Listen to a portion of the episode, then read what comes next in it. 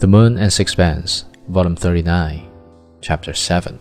The false emphasis with which they try to deck their worthless thoughts blunts their susceptibilities.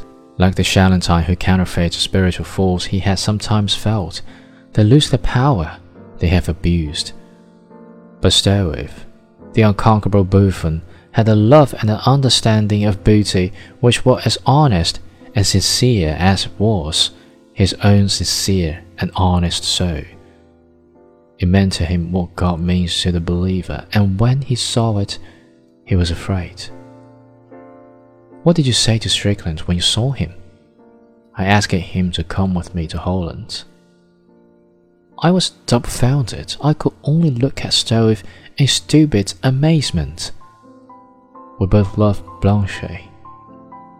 There would have been room for him in my mother's house. I think the company of poor, simple people would have done his soul a great good.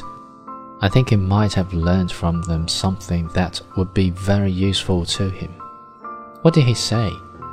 He smiled a little. I suppose he thought me very silly. He said he had other fish to fry.